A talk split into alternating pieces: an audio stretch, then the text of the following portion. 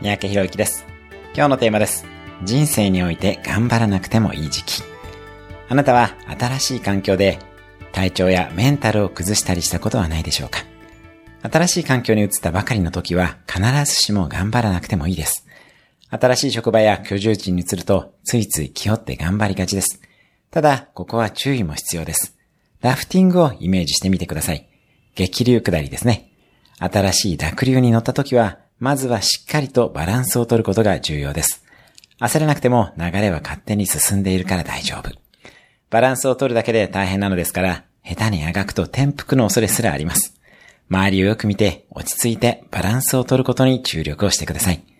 周りの環境も把握していけると思ったらアクセルを踏んでみてください。今日のおすすめ1分アクションです。今やってることで手を抜けることはないか考えてみる。